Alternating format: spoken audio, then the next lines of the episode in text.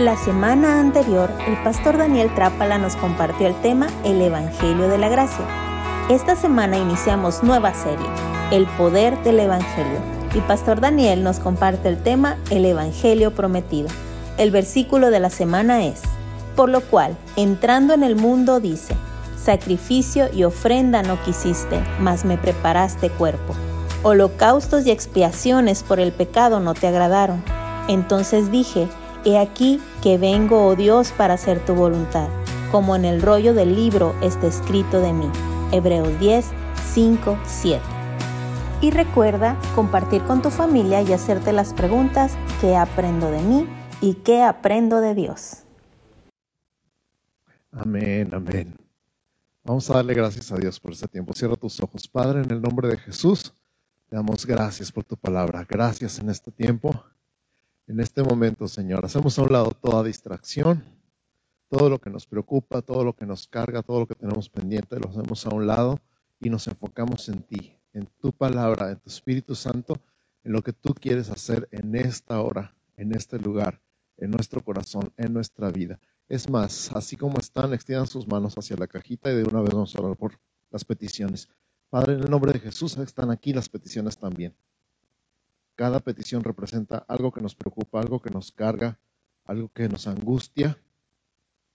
Pero todo, todo, todo lo ponemos delante de ti, todo lo ponemos en tus manos. Y en este momento hablamos sanidad, hablamos salvación, hablamos provisión, hablamos liberación, libertad de adicciones, hablamos sanidad emocional, hablamos sanidad financiera, Hablamos sanidad relacional, los matrimonios entre padres e hijos, entre amigos, entre hermanos. Hablamos reconciliación por tu Espíritu Santo, por tu gracia, por tu poder. Descansamos en ti, en que tú eres nuestro sanador, nuestro proveedor, nuestra justicia, nuestra bandera, nuestro salvador. En el nombre de Jesús, gracias. Gracias, Señor. Y ahora estamos listos, atentos para recibir tu palabra, para escuchar tu palabra, para abrazar tu palabra, creer tu palabra, vivir tu palabra, Señor. Todo, todo, todo está en tus manos. Todo, todo, todo está delante de ti.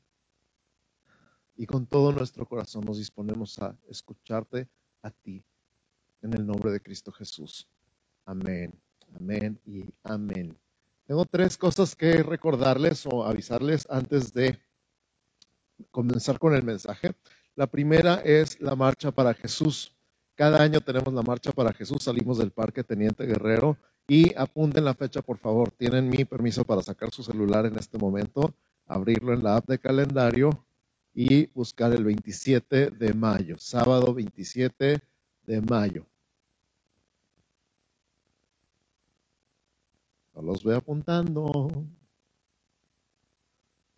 5 de la tarde, sábado 27 de mayo a las 5 de la tarde. Antes la marcha era en la mañana, ahora es en la tarde, porque hay más gente que trabaja los sábados en la mañana y ahora ya pueden ir en la tarde, entonces, bien.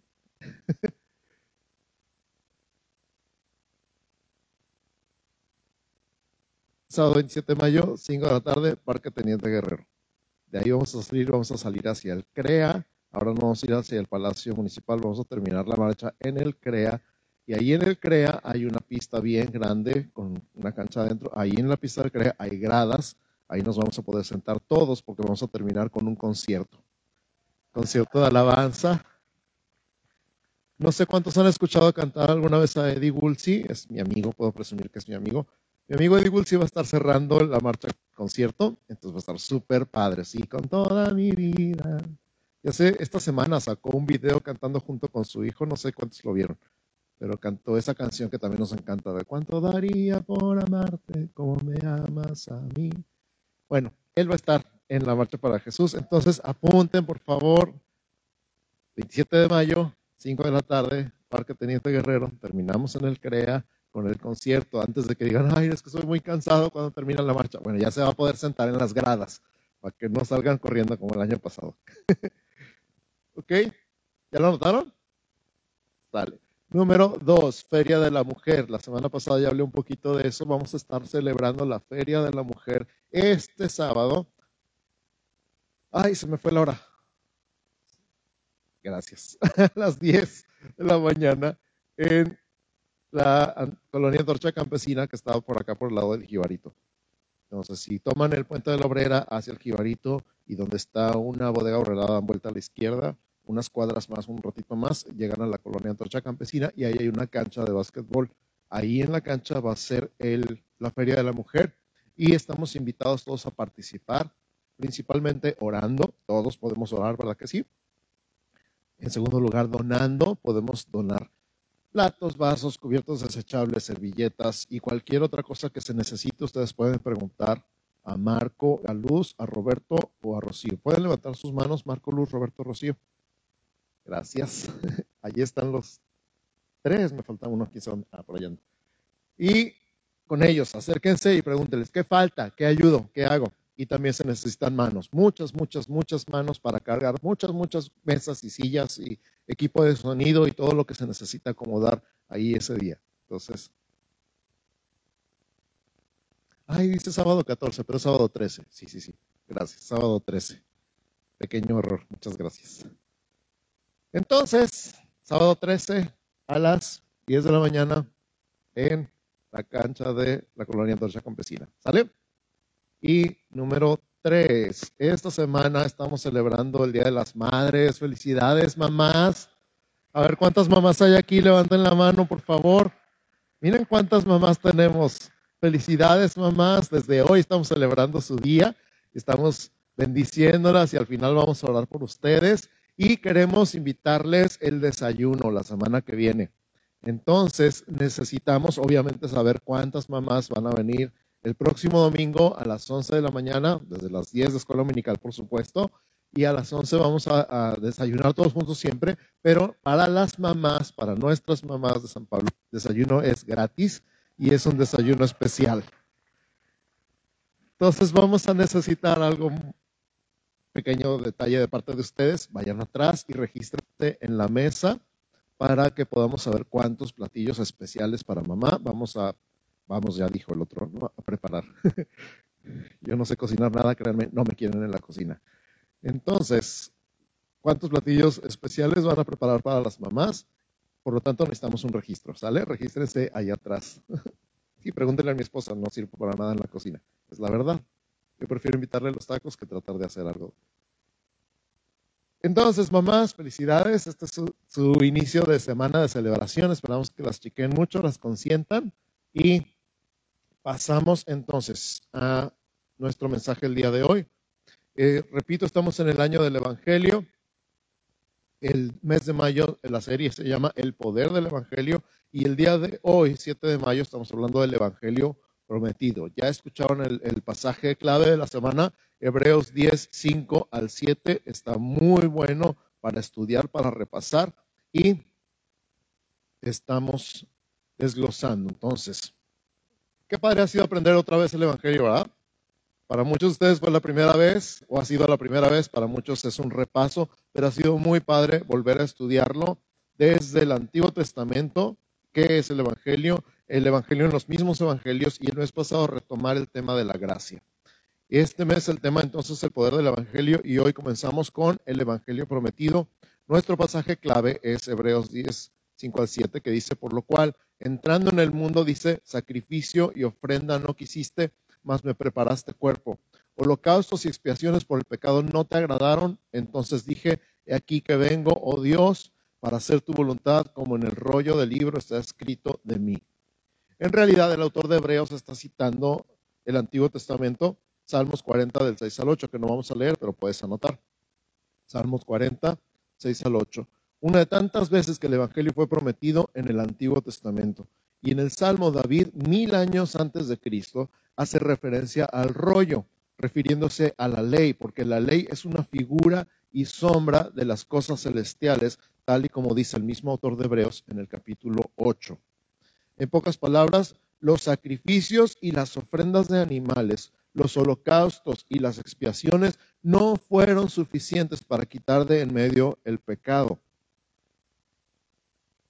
sino para ilustrar lo que Cristo haría por medio del sacrificio de su propio cuerpo y el derramamiento de su propia sangre. Este es el Evangelio prometido y vamos a ver algunos detalles que no hemos visto en los meses anteriores. ¿Listos? Gracias a la una que contestó.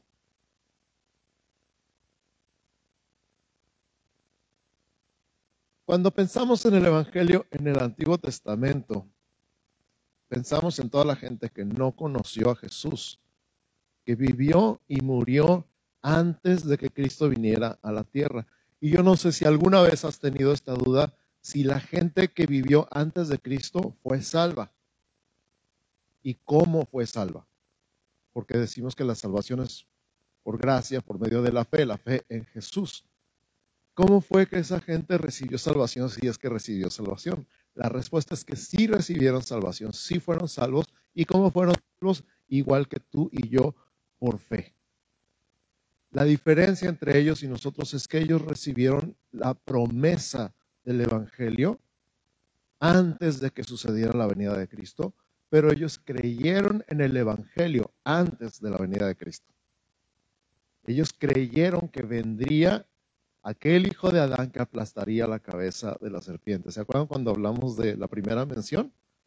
Que Dios le dijo a Adán, de hecho le dijo a la mujer, pondré enemistad entre ti y la serpiente, entre tu simiente y su simiente, su simiente te va a aplastar la cabeza y tú le vas a herir en el calcañal. El calcañal es la parte de abajo del talón, o sea que la serpiente no le llega a Cristo ni a los talones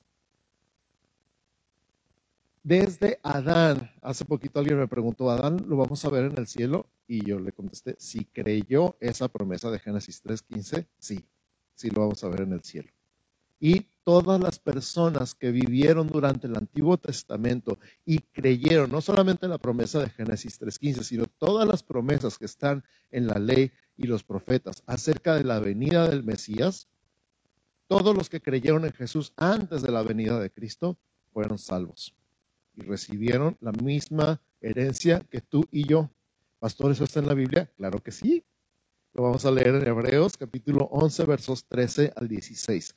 Todo el libro de Hebreos nos habla de los héroes de la fe, ¿verdad que sí? Se le conoce como el salón de la fama de la fe o los héroes de la fe, porque todos leemos Hebreos y decimos, wow, yo quisiera tener esa fe. Bueno, tú tienes esa misma fe porque la fe es un don de Dios. Y dice Hebreos 11 del 13 al 16. ¿Ya lo encontraron? Cuídense de buscarlo, no se confíen, porque yo lo digo y porque está en la pantalla tiene que ser así. No necesariamente, podríamos poner ahí lo que quisiéramos. Confirme en su Biblia, ¿sale? Hoy están más dormidos que de costumbre, nos están contestando. Contesten, porque así sé si están escuchando, ya se fueron de viaje, por favor. Ok, gracias. Me pone nervioso. Hebreos 11, 13 al 16. Conforme a la fe, murieron todos estos sin haber recibido lo prometido. Ah, caray, caray. ¿Por qué dice eso? Bueno, vamos a seguir. Sino mirándolo de lejos y creyéndolo y saludándolo y confesando que eran extranjeros y peregrinos sobre la tierra porque los que esto dicen claramente dan a entender que buscan una patria. Pues si hubiesen estado pensando en aquella de donde salieron, ciertamente tenían tiempo de volver, pero anhelaban una mejor. Esto es, diga conmigo que dice ahí, celestial, una patria celestial, anhelaban una patria celestial. Por lo cual, fíjate qué hermosas palabras. Dios no se avergüenza de llamarse Dios de ellos.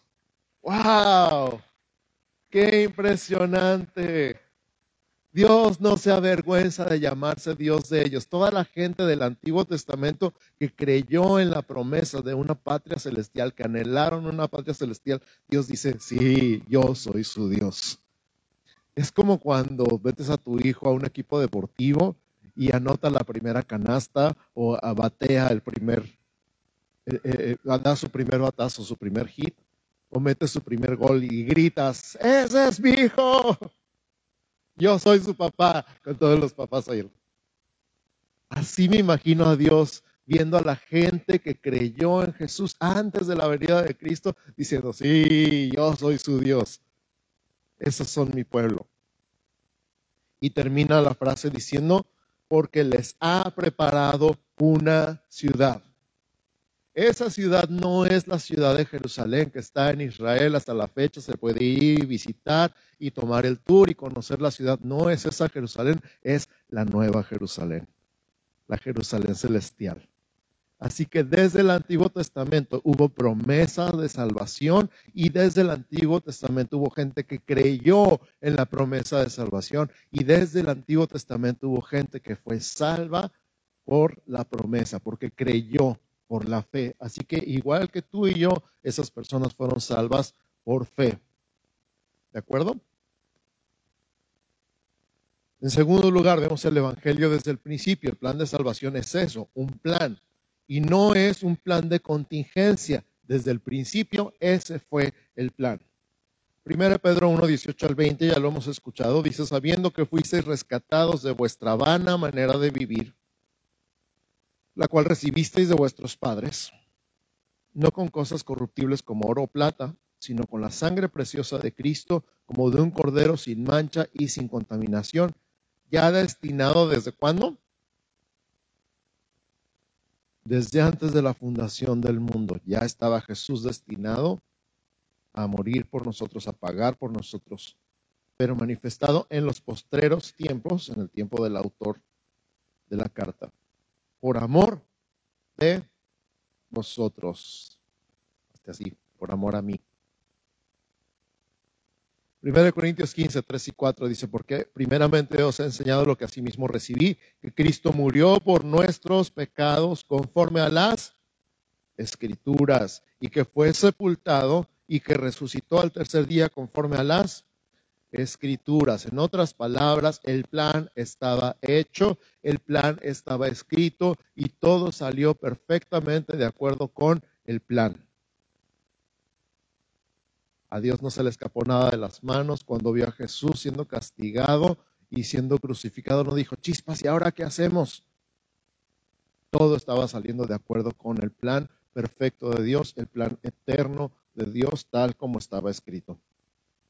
Hace poco hablamos de la primera mención, ¿se acuerdan? Génesis 3.15, Dios hablando a la mujer, pondré enemistad entre ti y la mujer, entre tu simiente y la simiente suya, esta te herirá en la cabeza y tú le herirás en el calcañar. Esta es la primera promesa, pero aquella vez omitimos algunos detalles en el contexto que en este momento revelaremos antes de Génesis 3.15, en el, en el versículo 7 del mismo capítulo 3 de Génesis, dice, entonces fueron abiertos los ojos de ambos y conocieron que estaban desnudos. Entonces cosieron hojas de higuera y se hicieron delantales. Di conmigo, se hicieron delantales con hojas de higuera. Yo no sé si has visto las hojas de higuera, pero no cubren gran cosa. Así de ridículos nos vemos tú y yo tratando de cubrir nuestros pecados. Génesis 3:21, después de Génesis 3:15 dice, y Jehová Dios hizo al hombre y a su mujer túnicas de pieles. Di conmigo, túnicas de pieles. Y los vistió. Fue Dios el que hizo el primer sacrificio de esos animales que donaron su piel, no voluntariamente, para vestir, para cubrir apropiadamente a Adán y a Eva. Y esta es la primera promesa del Evangelio. Tus obras representan delantales de hojas de higuera. Tus obras para cubrirte delante de Dios se ven tan ridículas como un delantal de hojas de higuera. Un sacrificio, un solo sacrificio sería suficiente y Satanás quedaría aplastado.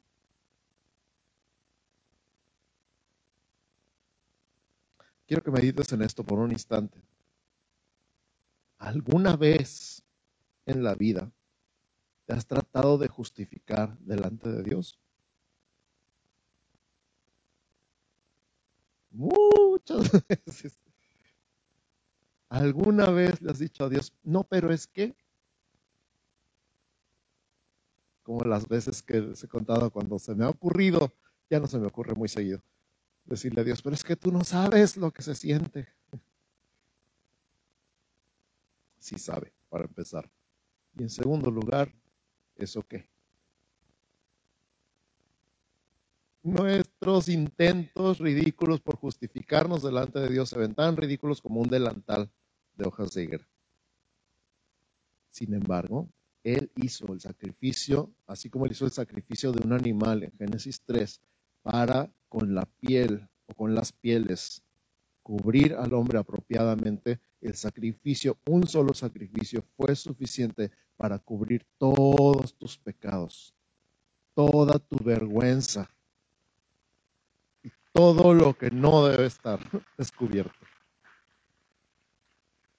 Este es el Evangelio desde el principio. Número tres, el Evangelio revelado el Evangelio revelado en Cristo. Colosenses 1, 26 y 27 dice, y el misterio que había estado oculto desde los siglos y edades, pero que ahora ha sido manifestado a sus santos, a quienes Dios quiso dar a conocer las riquezas de la gloria de este misterio entre los gentiles.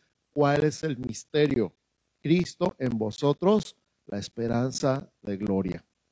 Voy a repetir todo el pasaje porque está bien intenso el misterio que había estado oculto. ¿Cuánto tiempo estuvo oculto? Desde los siglos y edades. Piensa así como en la edad de piedra, la edad de bronce, la edad de hierro, sí, todas las edades. Pero que ahora ha sido manifestado a quienes. ¿Quiénes son sus santos? Levanta la mano y di yo soy santo. A quienes Dios quiso. ¿Por qué? Porque quiso, porque Él puede hacer lo que Él quiera, porque Él es Dios. Dar a conocer las riquezas de la gloria de este misterio entre los gentiles. ¿Quiénes son los gentiles? Los que no somos judíos. Si tú no eres judío, eres gentil.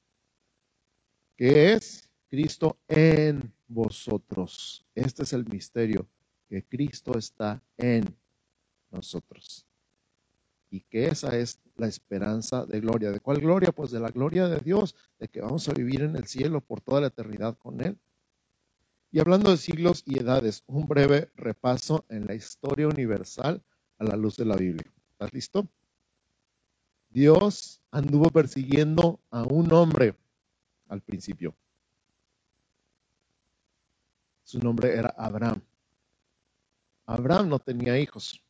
Cuando Dios lo llamó y le dijo, te voy a bendecir y te voy a hacer una gran nación.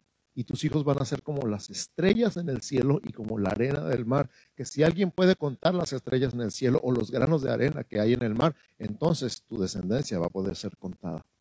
Y Abraham le creyó a Dios y le fue contado por justicia.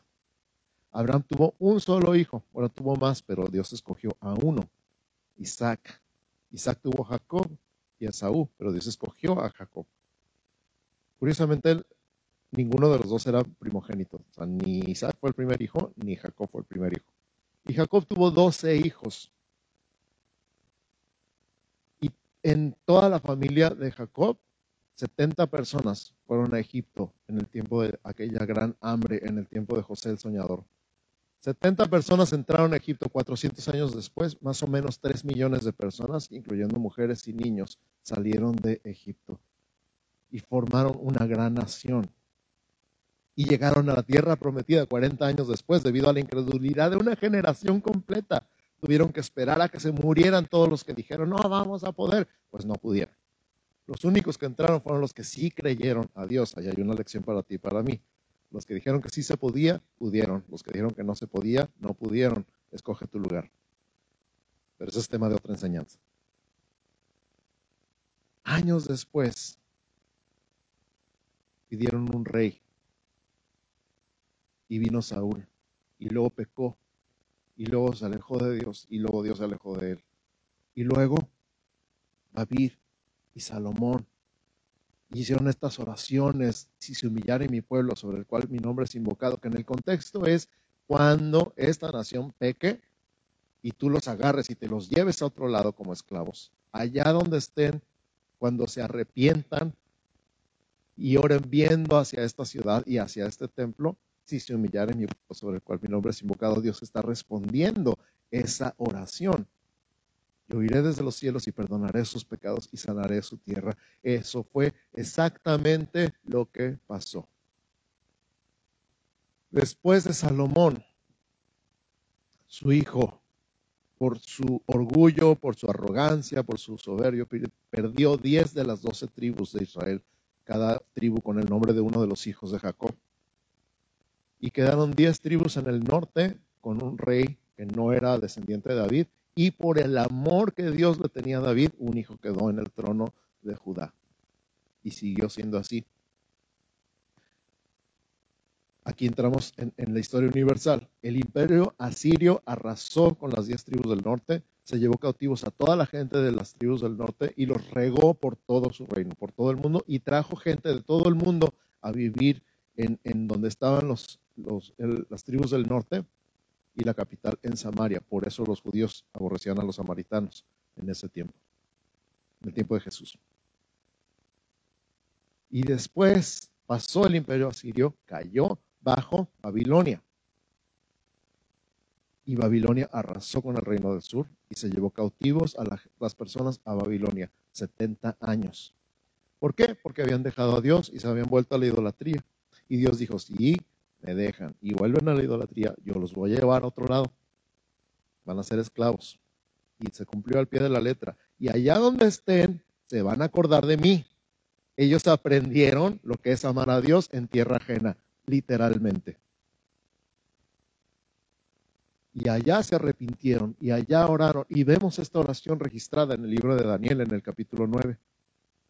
Cuando dicen, hemos pecado, hemos hecho impíamente, hemos hecho inicuamente. Yo y mis padres y todas mis, mis generaciones. Al mismo tiempo que sucede eso, cae el imperio de Babilonia y se levanta el imperio medo-persa. Y lo primero que hace el primer rey de Persia es decir, todos los judíos pueden regresar a su casa. 70 años después, tal y como estaba profetizado por Jeremías. Cuando está el imperio medo-persa y empiezan a reconstruir Jerusalén y el templo y el muro, se levanta el imperio griego.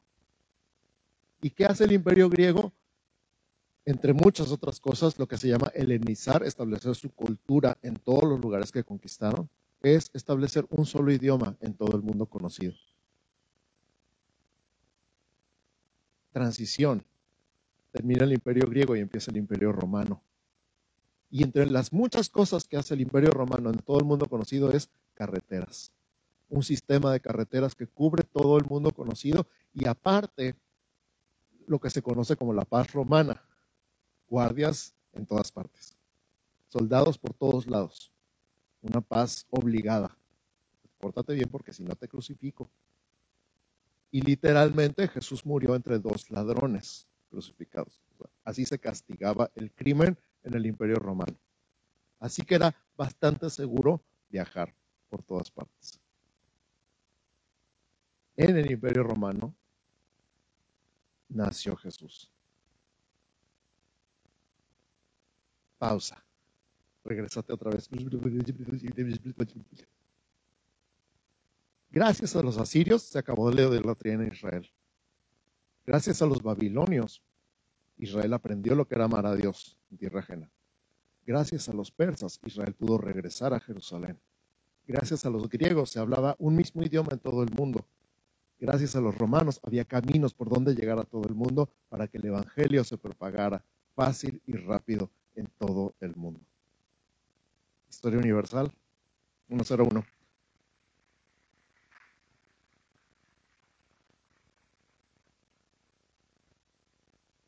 Y entonces, en el momento justo,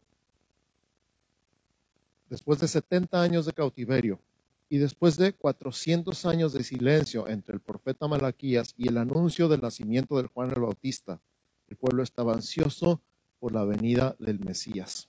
Número cuatro, el cumplimiento del Evangelio prometido. Cumplimiento del Evangelio prometido. Gálatas 4, del 4 al 7. Dice, pero cuando vino el cumplimiento del tiempo, Dios envió a su Hijo. Repite conmigo, pero cuando vino el cumplimiento del tiempo, Dios envió a su Hijo. ¿Cuál tiempo? Este tiempo que acabamos de decir. Tenía que pasar a Siria, tenía que pasar Persia, tenía que pasar Grecia, tenía que pasar Roma. Y en el momento justo, como cuando hierve el agua, le echas el café, en ese momento vino su Hijo, el Hijo de Dios. El cumplimiento del tiempo vino, Dios envió a su Hijo, nacido de mujer, nacido bajo la ley, para que redimiese a los que estaban bajo la ley, a fin de que recibiésemos la adopción de hijos. Ay, y por cuanto sois hijos, Dios envió a vuestros corazones el espíritu de su Hijo, el cual clama, Abba Padre. Así que ya no eres esclavo. Eso me recuerda al mensaje de la semana pasada. Sino hijo. Y si hijo, también heredero de Dios por medio de Cristo. El cumplimiento del tiempo. Los imperios asirio, babilonio, medo-persa, griego y romano tuvieron que poner su parte en la historia. Y luego todo se cumplió. Dios envió a su Hijo y tenemos el Espíritu de su Hijo.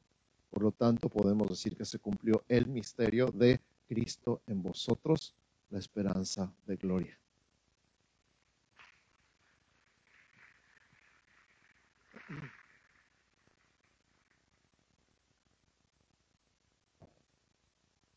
pastor, eso está muy interesante, pero a mí qué? ¿Eso a mí de qué me sirve? Muy impresionante su historia universal. ¿Y a mí qué? ¿Con qué se come? ¿Eso cómo se vive? O sea, salgo de aquí y que le platico a mis hijos de la historia universal. ¿Y ya? No, claro que no. Vamos a aprender cómo se aplica esto en tu vida y en mi vida el día de hoy. Lo vamos a aprender con base en Colosenses capítulo 1, versos 9 y 10. Colosenses 1, 9 y 10 dice, por lo cual también nosotros, desde el día que lo oímos, le está hablando Pablo a los colosenses acerca de cómo escuchó de su fe, de cómo están creyendo y creciendo. No cesamos de orar por vosotros y de pedir que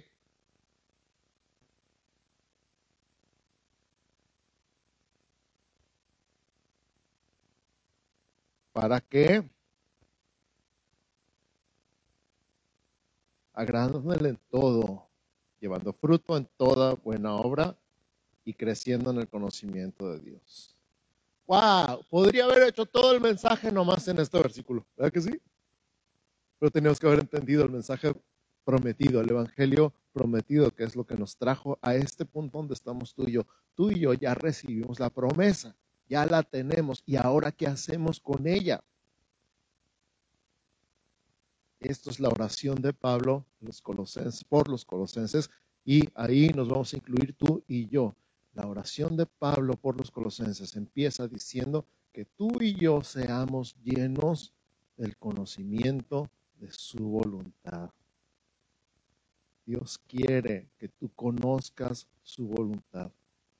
Dios quiere que tú seas lleno del conocimiento de su voluntad. ¿Por qué? Porque su voluntad está hecha con toda sabiduría y toda inteligencia espiritual. ¿Cuál es la diferencia entre sabiduría e inteligencia? ¿A qué no es lo mismo? No. la sabiduría ¿Y cuál es la diferencia entre conocimiento y sabiduría, para el caso? Cuando tú sabes cosas y no las aplicas, es puro conocimiento.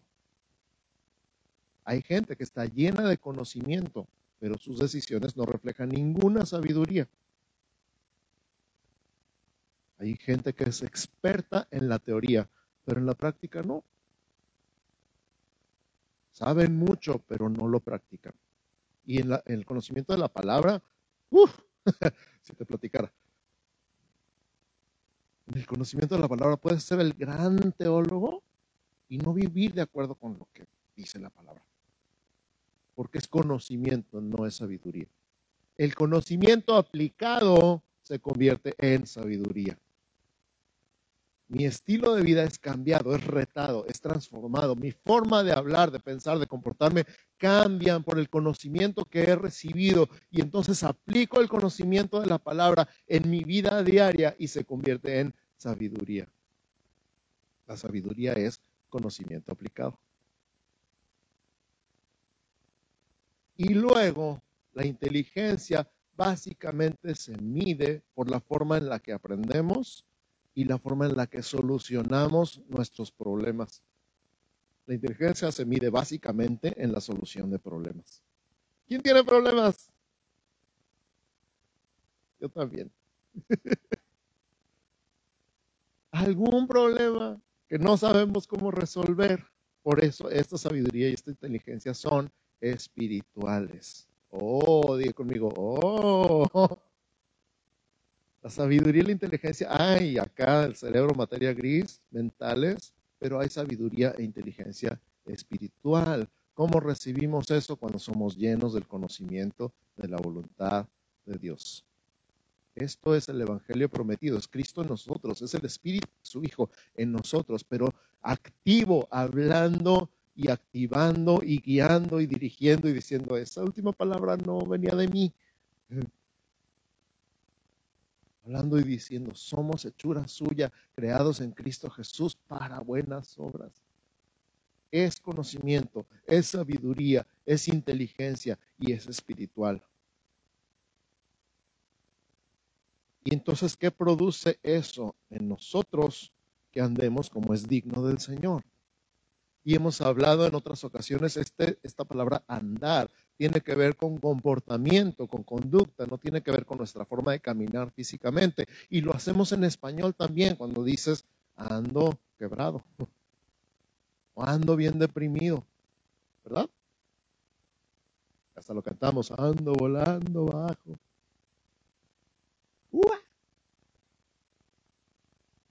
Así decimos, anda en malos pasos anda enamorado.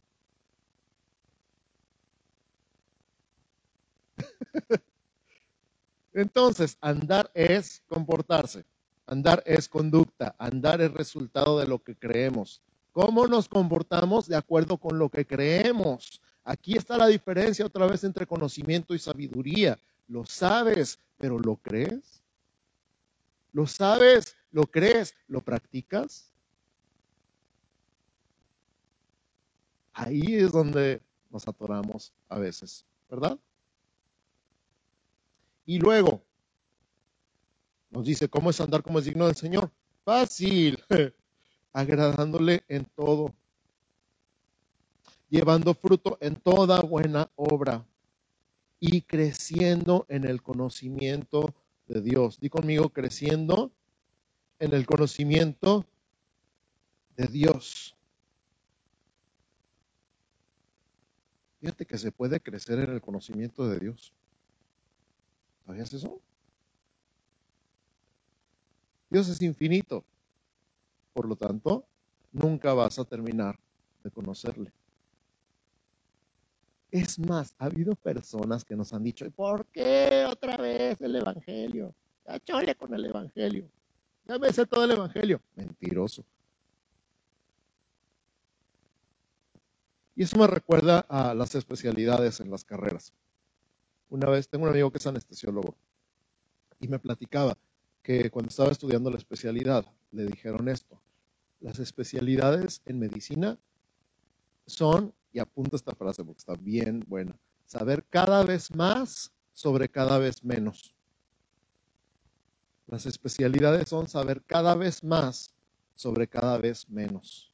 decía él, estudias medicina general, pero luego quieres estudiar cómo arreglar las manos, pero luego te especializas, hay especialista de la mano derecha y especialista de la mano izquierda. Y luego dentro de los especialistas de mano derecha y de mano izquierda hay el que trata los puros nervios, el que trata los puros músculos y el que trata las puras articulaciones. Y te puedes especializar cada vez más sobre cada vez menos.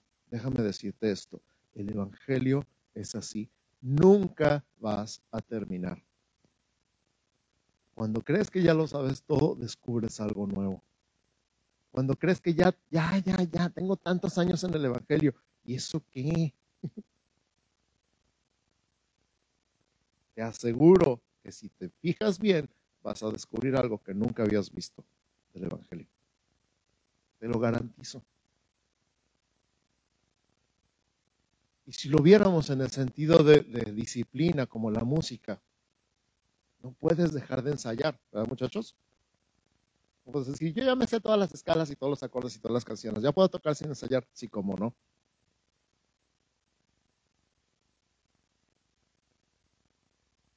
Porque la música es una disciplina, es algo que se practica. Y cuando lo dejas de practicar,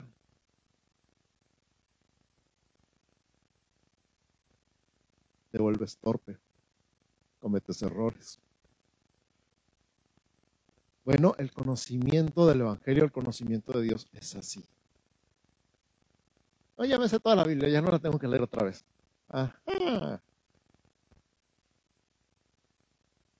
Yo ya podría estar predicando igual que el pastor. Sí, seguro que sí, no tengo la menor duda. Pero estás creciendo en el conocimiento de Dios. Estás creciendo en el conocimiento del Evangelio. Estás creciendo en el conocimiento de su palabra. Y, repito, conocimiento, sabiduría, inteligencia. Pero estás aplicando lo que estás creciendo. Estás aplicando lo que estás aprendiendo. Estás caminando en ello. Otra vez, estás dando, agradando a Dios en todo, estás llevando fruto en toda buena obra. O ya, yo ya soy salvo, ya no estoy esperando que Cristo venga por mí y ya. Mientras me tiene que aguantar todo el mundo. ¿Qué opinas? ¿Qué piensas? ¿Qué sientes? ¿Está llegando mensaje o? Sí, ok. El Evangelio se aprende, pero se sigue aprendiendo. El Evangelio se recibe, pero se sigue recibiendo. El Evangelio se disfruta, pero se sigue disfrutando. El Evangelio se vive, pero se sigue viviendo. Sigues en Él, sigues andando, sigues profundizando, te sigues especializando si quieres. Y nunca, nunca, nunca vas a terminar. Pero eso es bueno. Qué aburrido sería si ahora sí, pues aquí no me estoy esperando que Cristo venga. Pero que Dios te siga sorprendiendo todos los días en su palabra.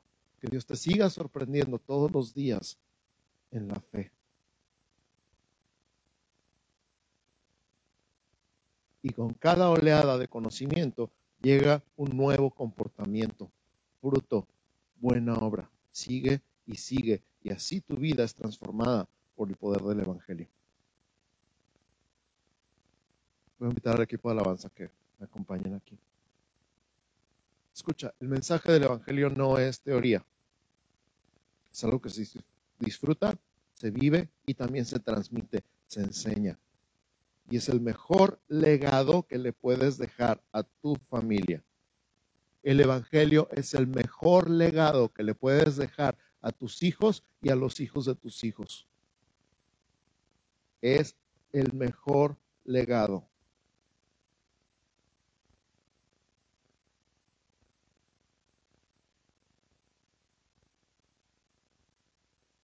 Segunda Timoteo 1.5. Segunda Timoteo 1.5 dice, trayendo a la memoria la fe no fingida que hay en ti, la cual habitó primero en tu abuela Loida y en tu madre Eunice, y estoy seguro que en ti también. ¿Qué me llama la atención ahí? Que son tres generaciones, primero. Mamás, está hablando de mamás, la abuela Loida y la madre Eunice. Así que mamás, su, legado. Mamá, tu legado. ¿Qué es tu legado? Una fe no fingida. Digo, papás también, pero estamos celebrando a las mamás.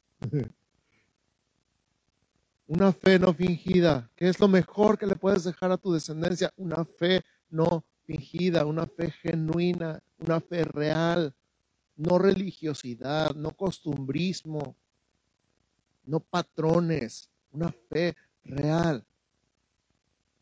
Yo quiero retarte, quiero animarte, quiero inspirarte el día de hoy a que tu fe sea real, sea genuina, no sea fingida, porque eso es lo que vas a dejar como herencia. Ese es tu legado. Cierra tus ojos. Y medita en esto. Ok, el Evangelio fue prometido desde el principio, desde Génesis. Y de muchas maneras ilustrado en toda la ley y los profetas. Estaba profetizado cuándo, dónde y cómo iban a ser el Mesías. Y toda la historia universal gira alrededor de ese nacimiento. Ya vimos la colaboración involuntaria, si tú quieres, de Asiria y de Babilonia y de Media y de Persia y de Grecia y de Roma. Y todo se cumplió en el momento que se tenía que cumplir para que el día de hoy tú y yo tengamos una fe genuina, una fe real, una fe de de veras, no costumbre, no tradición. No vengo el domingo a la iglesia y ya cumplí y ya vámonos a lo que vamos a comer. Un estilo de vida de acuerdo con lo que crees. Y lo que crees va cambiando, va evolucionando, va creciendo de acuerdo con el conocimiento de Dios. Así que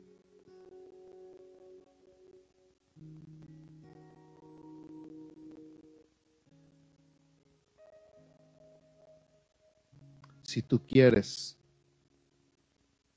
si tú quieres que tu fe sea genuina, si tú quieres comprometerte con Dios y decir yo quiero crecer y esta oración de Pablo, que seamos llenos del conocimiento de su voluntad, toda sabiduría e inteligencia espiritual. Tú quieres apropiarte de esa oración, ponte de pie.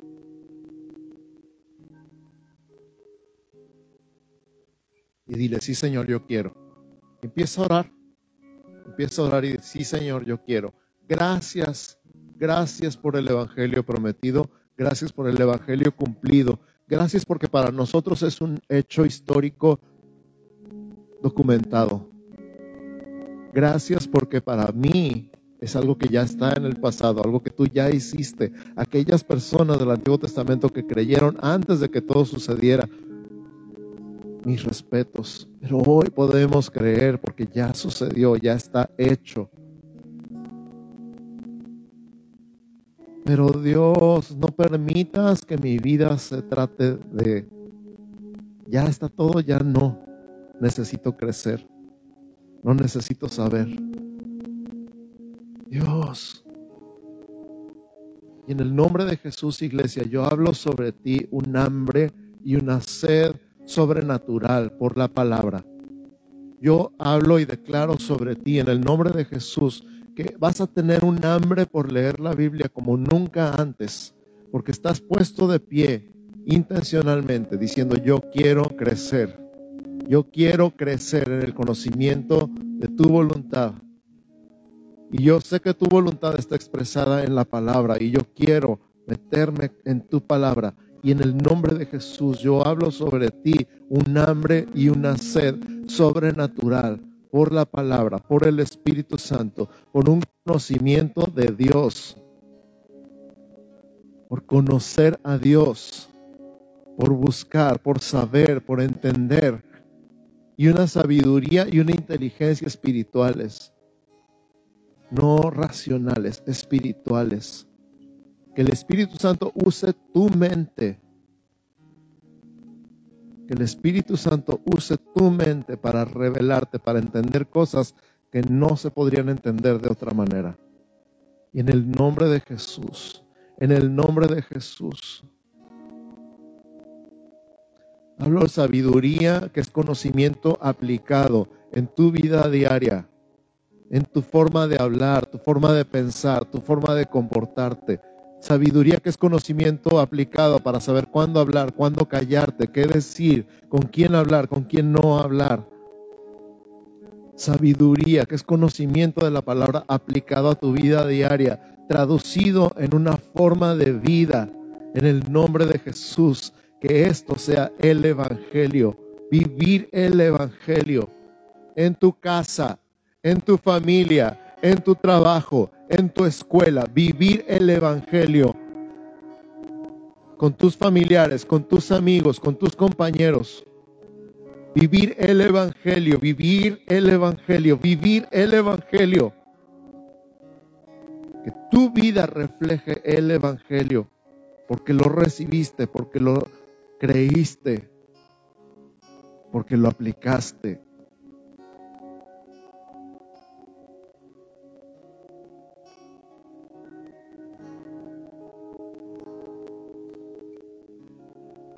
No importa cuántos años tengas, no importa si eres soltero, casado, viudo, divorciado.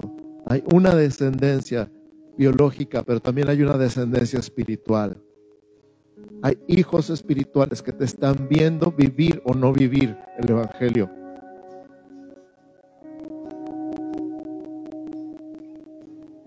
Pero yo declaro sobre ti una fe real, una fe genuina, una fe no fingida.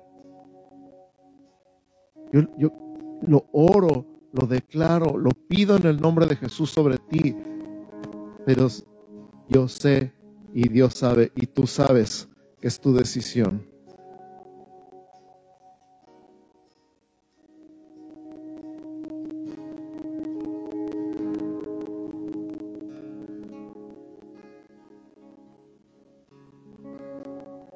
Me viene a la mente aquel papá que pedía que su hijo fuera sano y que Jesús le pregunta, ¿tú crees que yo puedo hacer eso? ¿Tú crees que yo puedo hacer eso? ¿Tú crees que yo puedo hacer eso?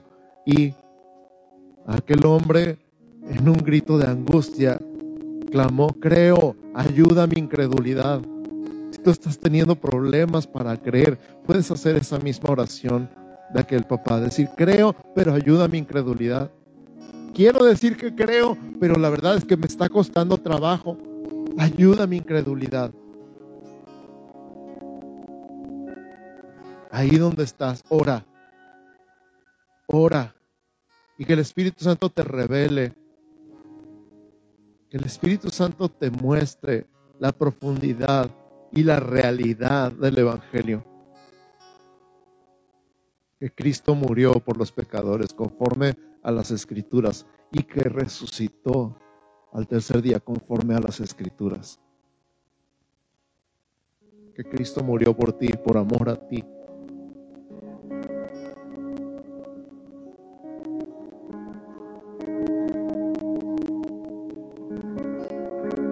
Amigos, amados hermanos, esto es lo que llamamos convicción convicción. Hay creyentes sin convicción, pero hay creyentes con una profunda convicción de que todo lo que Dios ha dicho es verdad.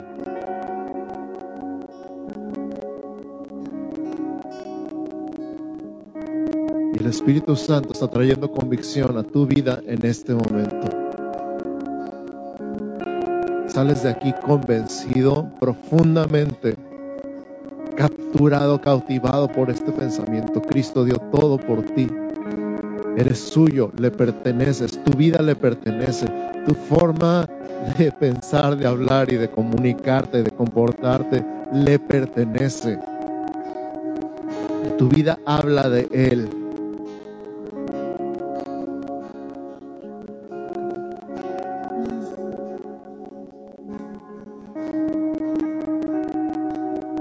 Y esta fe no fingida es el mejor legado que puedes dejar a tus generaciones.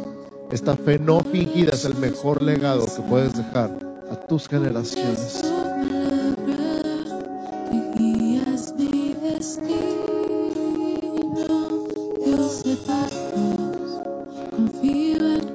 Mamás, las bendigo en el nombre de Jesús. Mamás, levanten sus manos, las bendecimos en el nombre de Jesús. Las bendecimos en el nombre de Jesús, mamás, con una fe no fingida, con una fe real, con una fe genuina, con una fe que derrumba todos sus argumentos, todas sus razones para ser como son, sin ofender. Una fe que cambia y trastorna todo lo que han dicho y han pensado y han hablado y todo lo que han actuado sin creer lo cambia por una fe real, una fe genuina, una fe contagiosa para su familia en el nombre de Jesús. Las bendecimos en este momento con una fe despierta, una fe auténtica en el nombre de Jesús.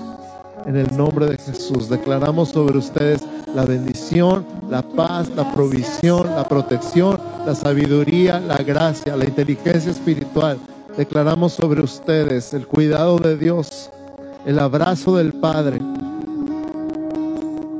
el amor de Dios derramado en su corazón, amor para dar sin medida a sus generaciones. En el nombre de Jesús. En el nombre de Jesús. Iglesia, que el Señor te bendiga y te guarde. Que el Señor haga resplandecer su rostro sobre ti y tenga de ti misericordia. Que el Señor alce sobre ti su rostro y ponga en ti paz. En el nombre de Jesús. Amén. Amén. Amén. Buenas tardes a todos.